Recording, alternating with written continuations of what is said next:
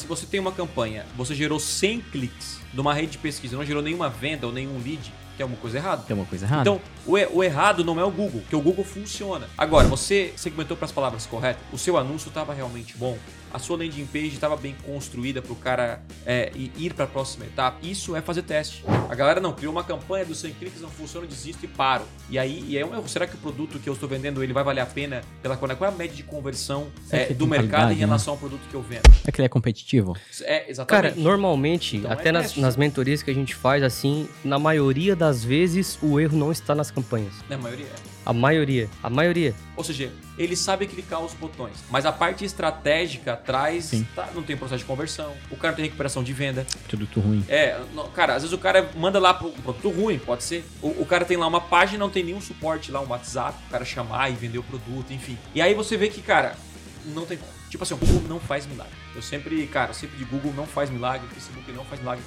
Pode até ter feito para algumas pessoas, mas ele não dura para sempre. Então o milagre durou aquele período e, né? Agora, você quer construir um negócio, quer criar um projeto, saiba que tem teste.